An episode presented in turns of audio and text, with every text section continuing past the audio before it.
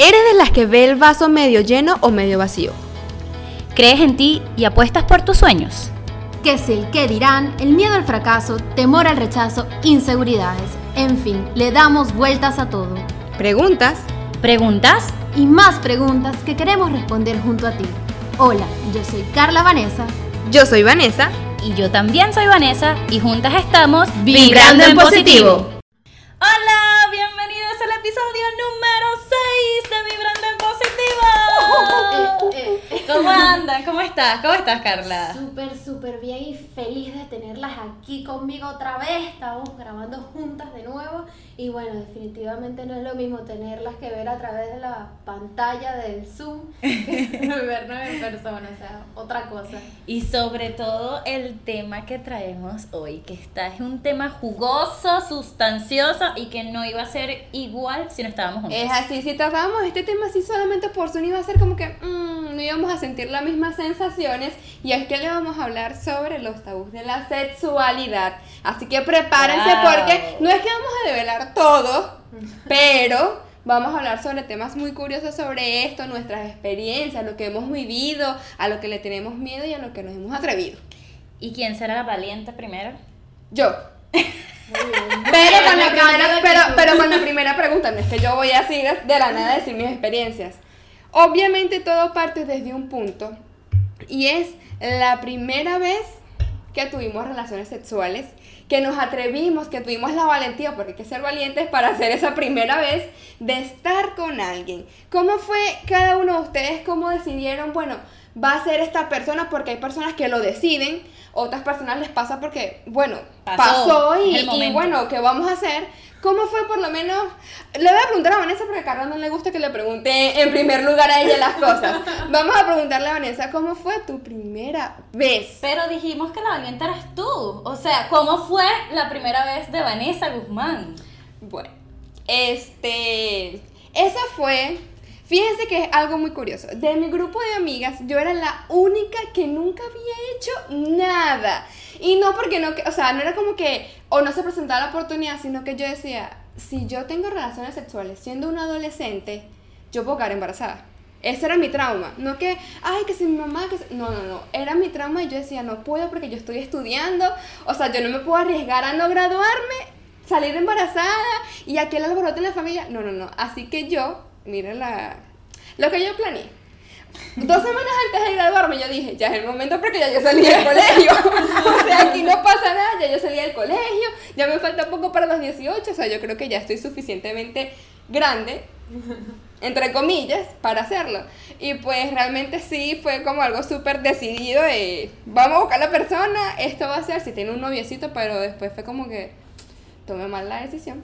Este, y pasó, o sea, yo como que lo intentaba, no sé qué, hasta que ese día se dio, en verdad fue súper traumático. Eso No es un tabú, es no, un tabú. Exacto, no es como que, ¿sabes? Hay veces que, o tú piensas que tu primera vez va a ser tipo las películas, wow, aquel camino de rosas y la cama adornada y las estrellas cayendo. No. Lo único que hay eran casi que mis gritos de dolor. Y en verdad, o sea, yo, yo, yo, no es como que recuerde ese momento como, wow, nunca lo voy a olvidar. Para mí eso pasó y borrón y cuenta nueva. O sea, en verdad no lo... Como que lastimosamente, tampoco fue como una persona que yo dijera, wow, sí, qué lindo. No, fue algo como... Porque yo Yo creo decía... que eso nos pasa a muchas, que decimos, Sí. o sea, tomamos la decisión, este, esta persona es, y después nosotros, ¿y qué, ¿en qué rayos estaba pensando? Sí, porque en mi caso, no, yo no era como que, vez. ay, estaba enamorada. No, era porque era la persona más cercana y la que yo sé que se podía dar. Y fue como que, bueno, ya salí del colegio, ya lo puedo hacer. Pero era tu novio. Sí, pero no era así como que mi novio. ¿Me entiendes? Era un noviecito. El noviecito. Un noviecito.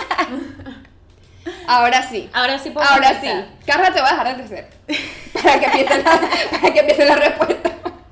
Vanessa, tú. Bueno, el mío sí fue idealizado totalmente. Es decir, eh, yo tenía ya unos cuantos años con mi novio, o sea, mi primer noviecito. Y sí, nosotros hablábamos de esa planificación, porque ni él había hecho nada, ni yo tampoco. Entonces yo sí decía, yo quiero un camino de rosas. Yo quiero, y tengo que decirlo, que se esforzó muchísimo. Pero cuando llegó al acto, yo también digamos que lo hice un poquito vieja, ya yo tenía 18 cuando eso. Y cuando llegó el acto, yo nada más pensaba en mi mamá. Qué vaina más horrible. No, que agua O fiesta. sea, yo ni siquiera pensaba en el dolor que eso me iba a causar, porque es horrible, o sea, es horrible. Y como yo ya había idealizado algo tipo novela romántico y fue novela romántico, imagínense ustedes ese momento y yo pensando en mi mamá y que Vanessa, vas a salir embarazada. Vanessa ya no te va a querer igual.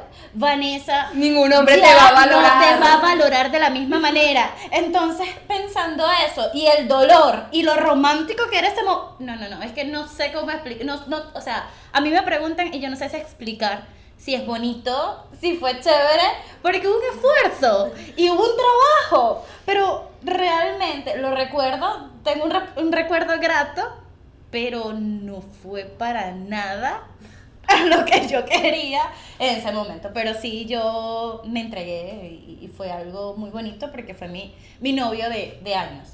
Entonces estaba, ambos planificamos que íbamos a hacer eso. O sea, tú sí te acercaste como a lo que todo el mundo tiene en su cabeza. Sí, nosotros nos acercamos, menos en el momento, porque obviamente tú dices, bueno, es el momento perfecto y, y él trató en lo manera lo posible de hacerlo perfecto, pero el momento no es perfecto.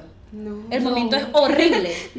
Y dígame los días post a eso, o sea, peor. Pero no. también como tú te sientes, porque tú dices... Es como una que- vergüenza, ¿no? Ajá, como una vergüenza pero infinita. Es como que, ay, no me quiero quitar esto. ¿Qué va a decir? ¿Será que le gusto o no le gusto? Eh, Y tú no sabes qué hacer, entonces es como, como bueno, eh, vamos a hacer esto, pero, ay, me está doliendo. Es así. Y tú piensas mil cosas, o sea, como que de verdad es así, pero yo veo a la gente que lo disfruta, pues. Exacto, me y- les gusta eso. ¿Qué es lo que está pasando? ¿Será que tengo un problema? ¿Será que tengo un problema? No, y lo peor no es eso, lo peor es cuando sales del acto, que sales a la calle y vas a tu casa. Tú sientes que tienes un Tú, pastel. sientes- tú sientes- tú Ya lo sientes hice. que todo el mundo te está viendo y yo, ¿será que estoy caminando bien? ¿Será que...? Sí, sí, porque uno queda. oh, Bueno, ya va. Ahorita voy a hacer una pregunta. Vamos primero con, Con Carla. Carla, ¿Cuál fue tu experiencia? loca y yo seguí el tema, feliz. No, bueno, yo estoy aquí envalentonándome para los que nos están escuchando y no nos están viendo, con un poquito de bebida. Espirituosa. Exacto. Espirituosa. Bebida espirituosa para ver si así sí puedo hablar. Pero nada, mi primera vez, eh, yo, estaba, yo siempre salía con mis amiguitas y ellas empezaban a contarme que, ay, hice esto, hice aquello. Y yo, "Mm". y yo empecé como esa curiosidad y yo, cónchale, pero la cosa suena como, Interesante. bien. y entonces, pero mi mamá era una cosa de que ella siempre, nada en mi casa, o sea, Ave María Purísima, ¿qué es eso? No, eso no existe. Y me acuerdo, me da mucha curiosidad porque la primera vez que yo vi un condón fue mi primo que me lo mostró y me dijo como que cuando yo estaba cumpliendo años me dijo, mira, tú vas a necesitar esto, yo sé que tu papá... Es un primo responsable. Sí, y, que, y a mi mamá le iba a dar algo y que "¿Y este tipo porque y, y dice, no, María Luisa, es que ella se tiene que informar, ella tiene que, y mi mamá, no, no, es que ella no, ella no va a hacer eso nunca, eso no pasa.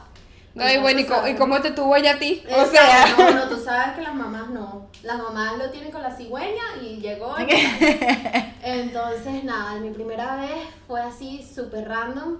Cuando después que lo hice, yo decía, miércoles, o sea, yo tenía mil pensamientos en mi cabeza de si le había gustado a él, más de que si me había gustado a mí. Y yo creo que a muchas mujeres les pasa esto como que miércoles lo, lo habré hecho bien, uno se pone muchas eh, preguntas como eh, se supone que el hombre siempre es un poco más veterano por todos los estigmas que hay, entonces, y que bueno, ya él sabe de esto y yo soy la primera vez que lo estoy haciendo, y entonces uno se pone como nervioso. Y lo peor de todo fue que después que estuvimos juntos, me preguntó que si de verdad era mi primera vez porque yo no sangré. ¿Tú puedes creer eso? Ay. Pero puede ser, porque yo también he escuchado cosas como que a veces de pequeñas, habla, por lo menos las personas que son bailarinas, que se tienen que abrir ciertos movimientos como que el himen supuestamente se rompe. O sea, es lo que yo he escuchado. Sí, pero yo creo que eso es muy relativo porque obviamente todos nuestros cuerpos funcionan totalmente diferentes. Sí, es decir, hasta tú te haces un orificio cuando te, nos abren los zarcillos o los aretes. O sea, puede ser que tú sangres, puede ser que yo no sangre. O sea, Bueno, yo- nuestro cuerpo es diferente totalmente. Yo me espatillé en, en patines. Así Puede no puede ser, a veces mínimos golpecitos, por eso es que ya estás como que lista. pues. Que después yo me paré vez que estaba como arrastrándome después que me caí y soniqué tac con los patines y no podía caminar. Yo creo que ahí fue. Los Sí, pero puede ser, puede ser. Vamos a decir que fue eso. Ahora bien, una vez que ya pasó ese día o pasaron los días, ¿no les llegó el comentario de alguna, de algún familiar, de algún amigo de, Epa, pero tú como que ya tuviste relaciones porque el cuerpo te está cambiando? ¿Nunca lo escucharon? A mí no. Porque, Porque yo lo escuché empecé a mucho. comer de más. O sea, cuando eso pasó, yo empecé a comer de más y me empecé a llenar. Es decir, yo empecé a aumentar de peso. Entonces lo que me decían a mí que, muchacha, pero tú estás comiendo mucho y tú estás comiendo mucho. Pero entiendo que sí pasó. A mí O sea, no me pasó, o sea, yo, yo honestamente no sentí que mi cuerpo cambió y entonces mi pensamiento era, ¿por qué a mis amigas les cambió el cuerpo y yo sigo igual? O sea, ¿qué, qué, qué proceso me salté o qué no hice? Porque yo sentí que como que por lo menos por físicamente nadie se dio cuenta de que ya yo había tenido relaciones, pero mis amigas automáticamente que si la cintura más delgada, que si, o sea, como que empezaron a tener sí, cuerpo de el mujer y cuerpo yo como empieza a cambiar, sí. Para mí era un poco confuso verlas a ellas y verme a mí. Pero sabes- si estamos haciendo lo mismo. Yo no me había dado cuenta de eso hasta un día que una amiguita me dijo ese mismo comentario y que la gente se da cuenta porque el cuerpo te cambia. Y yo, "Ah, claro que no. Pero después yo me di cuenta, yo tenía un chorcito que amaba.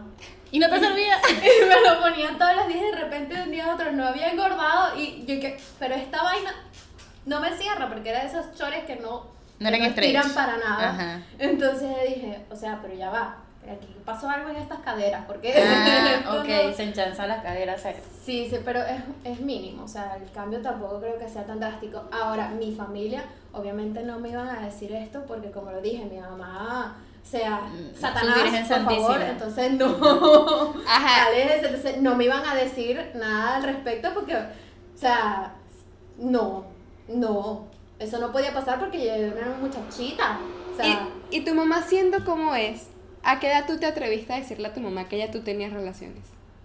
¿O ella nunca lo dijiste? No, ella lo descubrió porque me vio tomando pastillas. Las pastillas, igual a mí, o sea, yo ni por el carajo le dije, o sea, nunca, nunca fue una conversación entre mi mamá y yo, o sea, No. y entiendo que ese es un tabú, entiendo que ese es un tabú porque tú tienes que instruir a tus hijos. O sea, yo no entiendo por qué les daba tanta vergüenza o les da tanta vergüenza hablar de estos temas.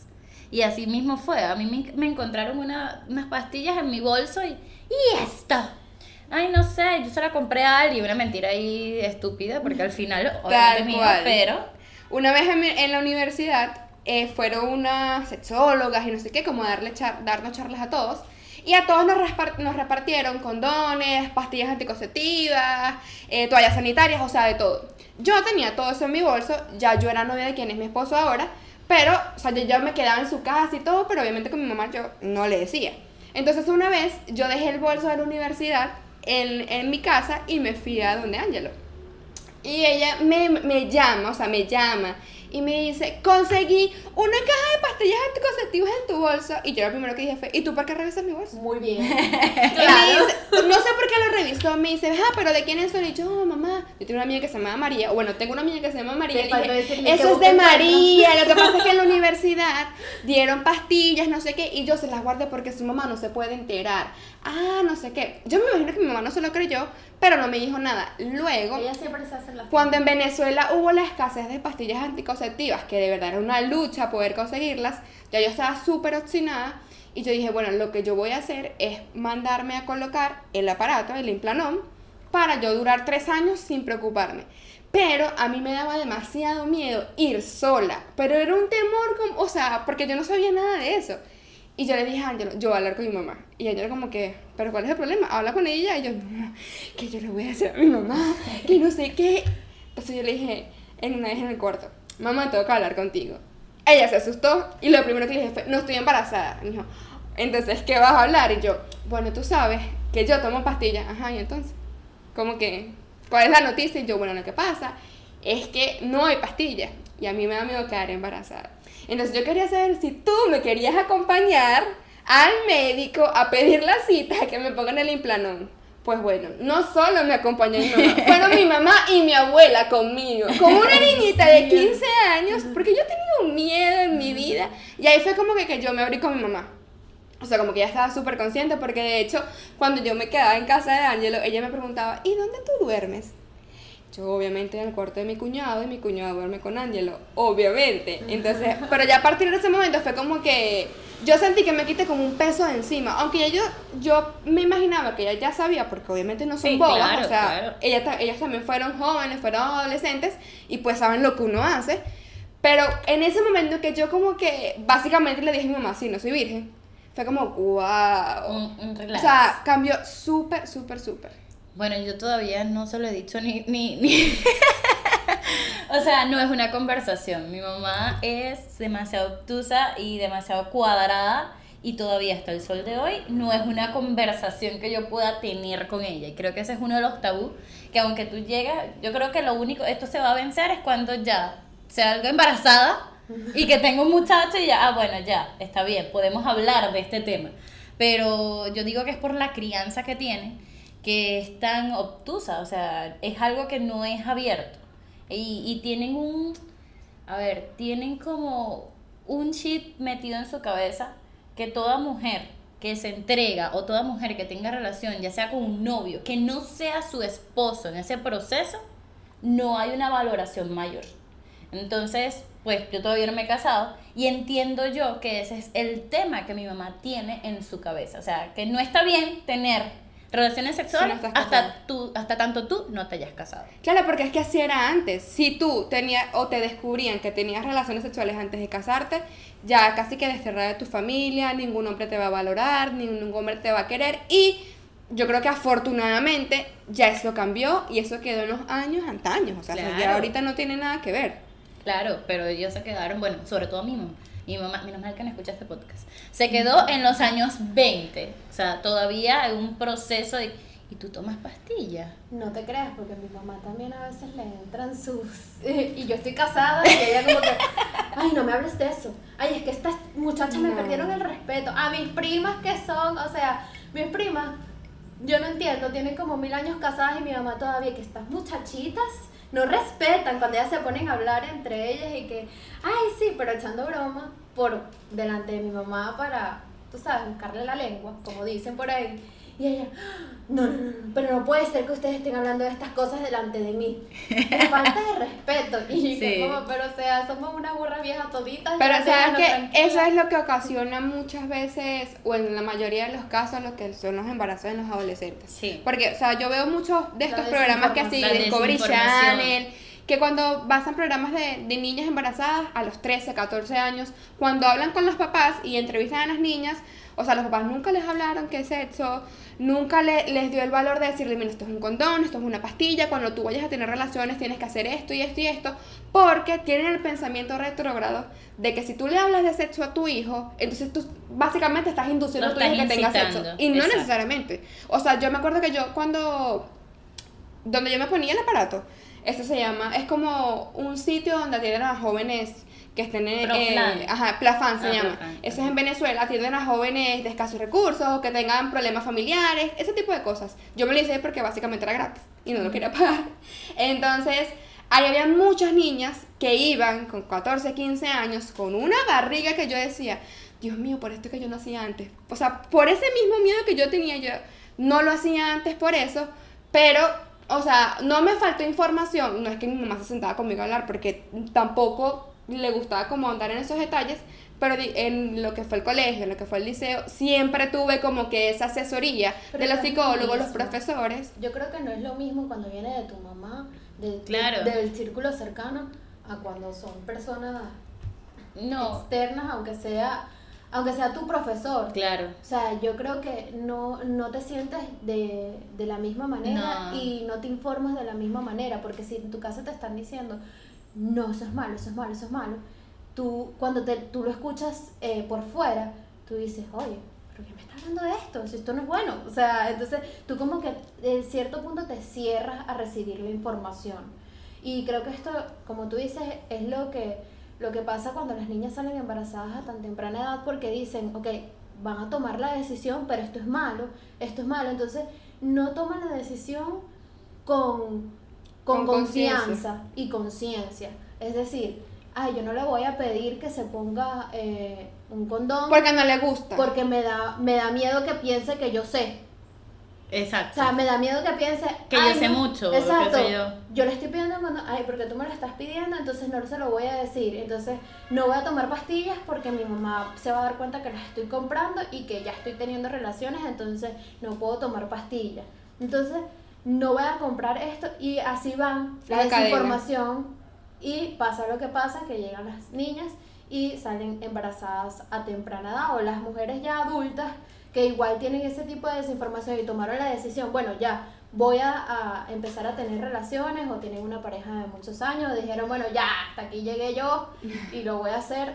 Y también tienen ese tipo de, de no sé si decirle complejo, a la hora de tomar la decisión, como de no saber si es bueno, si es malo, porque siempre te están diciendo que no, eso no se debe hacer, las niñas buenas no hacen eso, las niñas buenas se portan bien. Entonces, ya cuando toman la decisión, no son eh, estrictas en lo que ellas piensan, quiero decir, no se plantan, como dicen aquí, en dos patas.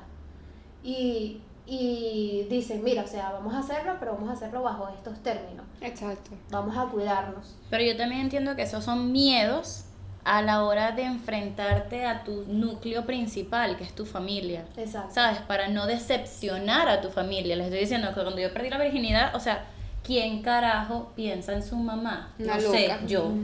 Agua O fiesta. sea, yo. Entonces, ¿pero por qué? Porque viene eso, ¿no? ¿Cómo yo voy a decepcionar a una persona que me dio todo, ¿ok?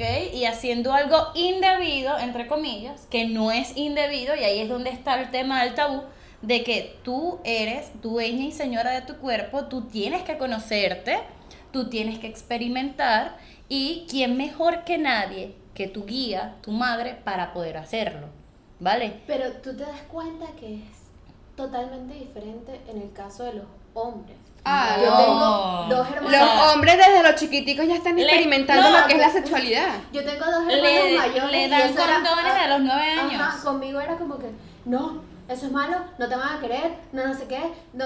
Y mis hermanos tenían su novia y te, ah, eso, no sé qué, ya, Ah. tú traes eso.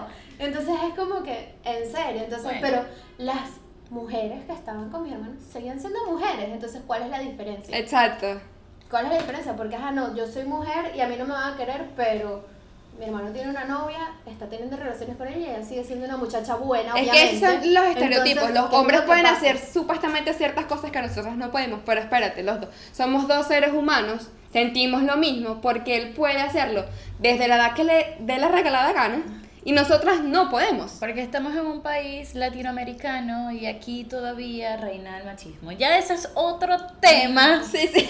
Ya ese es otro tema que hay que sacar un poco más adelante. Pero lo que quiero, Pero sí. lo que quiero decir es cómo te ven en un núcleo familiar cuando tú eres la novia del muchacho y cuando tú eres la hija del- De la familia. de la familia. O sea, es como que tú eres el novio muchacho, tú eres una muchacha buena, estás teniendo relaciones con él, bien. Pero tú no, so- prohibido. Eres parte de la familia, pero tú eres la hermanita que tiene la misma edad que la novia.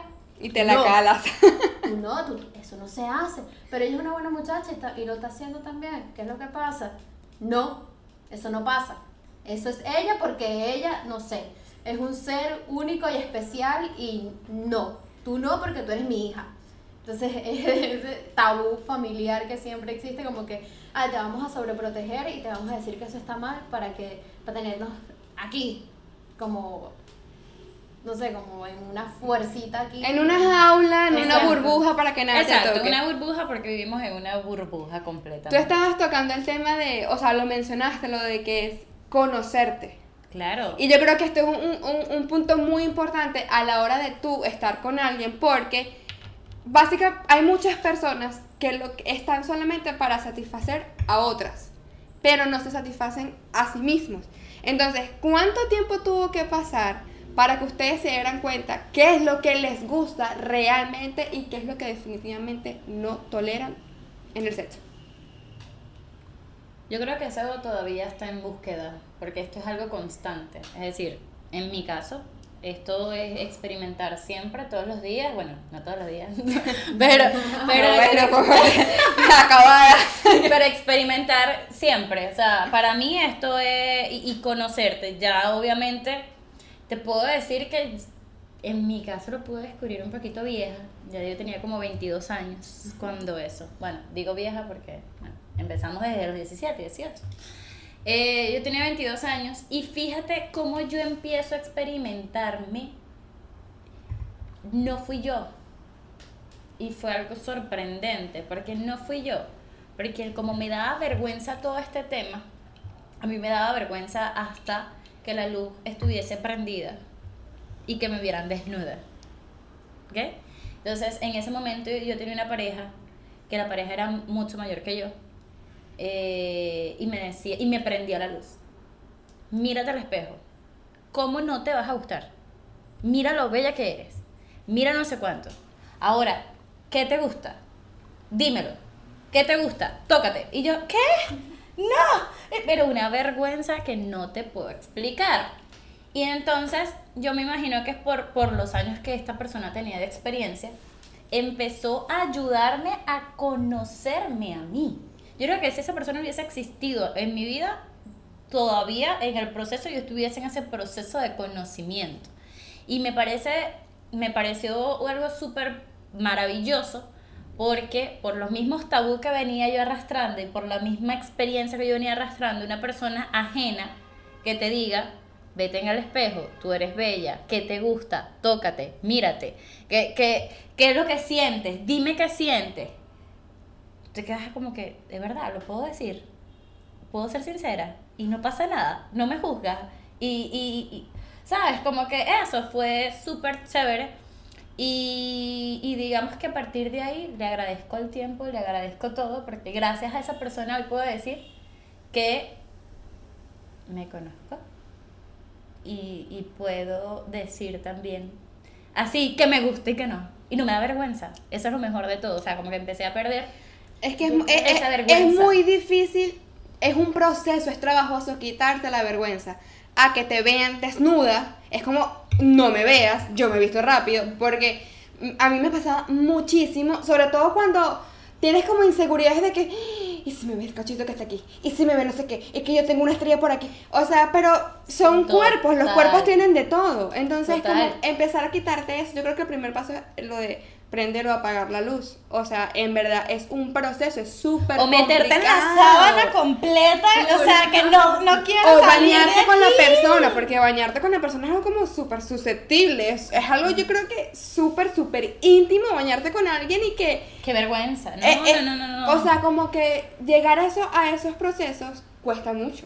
Sí, cuesta muchísimo. y es un trabajo mental. parte de, de amor propio, de el aceptarte y ahí es cuando tú empiezas realmente a disfrutar lo que es la sexualidad porque estás como, o sea, yo me amo, ¿verdad? Como dices tú, él te decía, vete en el espejo, ve que eres bella, o sea, siéntete libre y siéntete bien y eso es parte de aceptarnos, de, de demostrar ese amor y, y que todos somos, o sea, todos somos, como tú dices, personas con que sentimos, y- que sentimos, sea, padecemos y todo.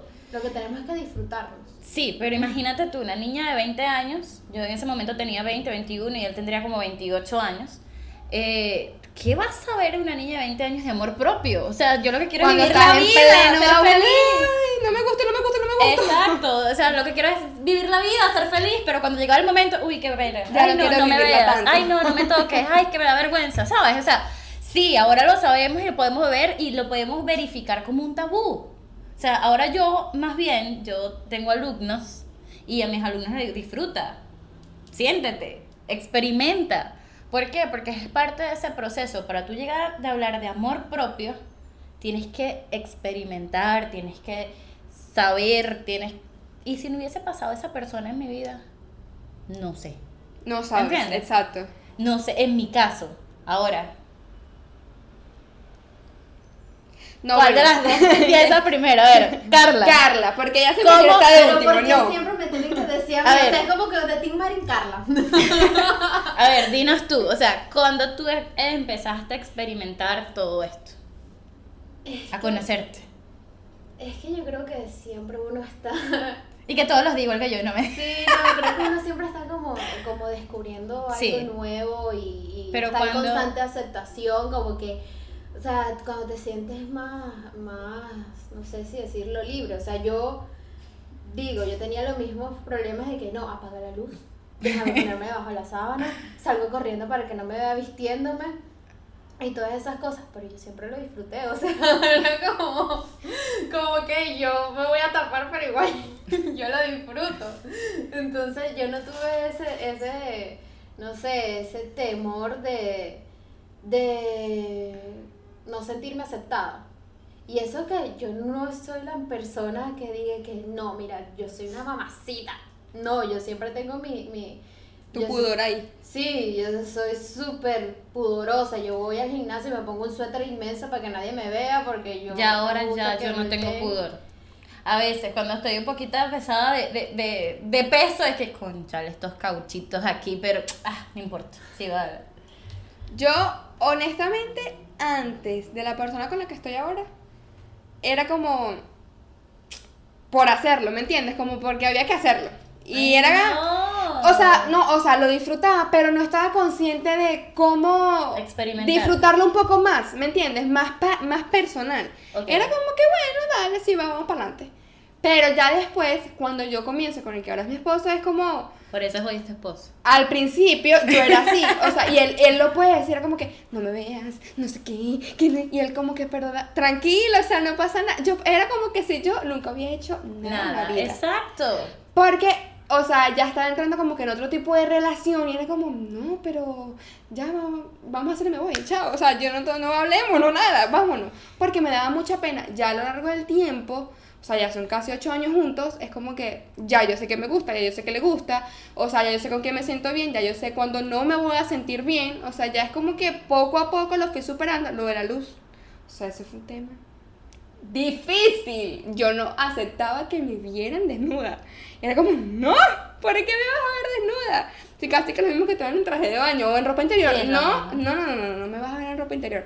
Para ya, yo creo que ya toda esa etapa la superé, pero es súper complicado. Porque hasta que no te lo propones y te haces un trabajo mental Sí, es de mental aceptar que no importa que si te ven con un cochito, de que si te ven que, o te vieron en la mañana sin maquillarte, que no importa, o Yo creo que sea... es como un tema también, eh, voy a decir algo cliché, pero una cosa es tener relaciones y otra cosa es hacer el amor. Cuando tú haces el amor, o sea, es otra cosa totalmente diferente. Cuando que tú sí. tienes sentimientos por esa persona, o sea, de verdad que yo, bueno, no sé si decirlo, pero yo, mi esposo para mí es lo máximo, o sea, él es, eh, de verdad, él me ha enseñado muchísimas cosas y ha enseñado a que me quiera más, porque si de repente yo decía, ay no, apaga la luz, o ay no, y él me, me motiva a, a que yo conozca mi cuerpo y a que, y a que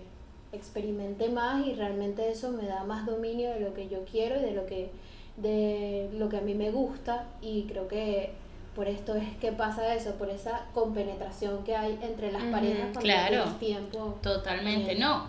Y eso siempre, yo creo que eso, eso es algo vital, que ya no sería un tabú, sino ya es algo de vivir la experiencia, la, ser cómplice. Sí. Ser cómplice para mí es extraordinario, o sea, de, de despertarte y empezar a hacer cosas juntos y experimentar juntos y, y entiendo que es parte, sí, solo sí tú conoces tu cuerpo y conoces lo que quieres. Porque sí es cierto que estamos amor y sexualidad, pero el amor va a ser más feliz para mí si conoces tu sexualidad en, en centro, En pleno. en pleno. ¿Ok? Entonces, yo entiendo que es por eso es que dicen que vamos a hacer el amor. Pero vamos a hacer el amor ¿por qué? Porque te quiero, me conozco, te conozco, conozco. y nos compenetramos y somos una explosión. O sea, eso es, es parte de. Entonces, en esa balanza de amor y sexo, ¿es el sexo lo primordial, lo más importante para que una relación prospere? No, No.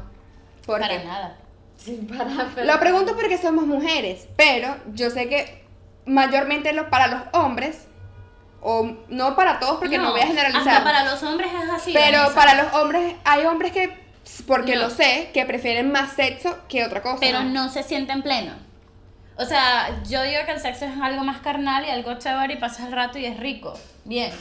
Pero aunque pueda ser más pasional, hay muchos factores que quizás por, por el mismo machismo, quizás por, lo, por, por la misma sociedad, no los enfrentas, pero no se sienten plenos. Entonces, en mi opinión, no sé, en mi opinión entiendo que eh, toda, todo hombre y toda mujer, si se siente pleno con, en sí, con, con uno mismo, tú vas a ser la persona más carnal, la persona más apasionada y vas a tener el amor de tu vida enfrente. O sea, entiendo yo que esa es la balanza perfecta, tanto hombres como mujeres. Porque si hablamos de, de excitación, un hombre se excita porque una mujer con un buen cuerpo. No, hasta con un video musical de reggaeton. Exacto. Exacto. Y puede ser que por eso vaya al baño. ¿Ok? O puede ser por eso invite a la vecina y lo haga.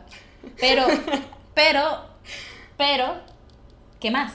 Exacto. Y te Porque es un momento. Exacto, por Es eso te, puedo asegurar que va a estar vacío siempre toda su vida. Y por eso es que muchas veces en cons- conseguimos mujeres y hombres vacíos. Porque encuentras una cosa, Pero no tienes la pero otra. todavía no tienes la otra. Y para mí la base fundamental es, es conocerte, saber y obviamente, como dijo Carla, y aunque sea cliché y cursi, pues querer a la persona con quien estás. Yo creo que ese, eso es parte del secreto de... de, Yo creo que eso también viene con la madurez. Porque cuando tú estás joven, tú estás soltero, estás experimentando, no te va a importar si te quiero o no. Porque tú lo que quieres es complacer tu otro deseo Exacto. sexual. Es que esta conversación lo hubiésemos tenido hace 10 años y... Y la respuesta y te ser, puedo decir No. que, que esta conversación, o sea, no sería la misma. Claro, porque es otra mentalidad, o sea, no, no has experimentado, no has pasado situaciones que te hayan hecho entender que, bueno, son cosas que van de la mano, o sea, eso está ahí, ni una no va más arriba que la otra, o sea, Total. están allí. Total. Y con la convivencia, pues creo que uno lo aprende todavía más. Entonces, bien, ya dijimos como que partes bonitas y así, consejitos y eso, pero ¿cuál ha sido la experiencia más traumática o la más horrible que ustedes digan, uy, quiero borrar este día de mi cabeza? Bueno, tú sabes que el cerebro, tú sabes que el cerebro, tú sabes que el cerebro borra, borra momentos incómodos y de dolor. O sea, nosotros los seres humanos tenemos esto de defensa. Y ahora mismo yo no me acuerdo. Yo sé que puedo tener alguna, no te puedo decir que no, pero yo ahora mismo no me acuerdo. Yo sí. ¿Cuál? Sí, me acuerdo. Yo estaba. Eh, sí, eh, obviamente ya había salido. Ya creo que estaba entrando a la universidad. Y fue con una persona que era un amigo del liceo, pero yo estaba en la universidad. Y me acuerdo que, ajá, X, la cosa, la cuestión. Y entonces, él fue muy rápido. Y yo me molesté tanto, pero tanto, que le metí un lepe. O sea, en- un lepe así. golpe. Un Un golpe en la golpe, cabeza. Bueno, pero qué fastidio, no sé qué. Y me pareció obstinada. Y me fui. Así, o sea, súper falta de respeto, porque en verdad fue una grosería. Pero estaba muy molesta. Porque yo decía, ¿qué es esto?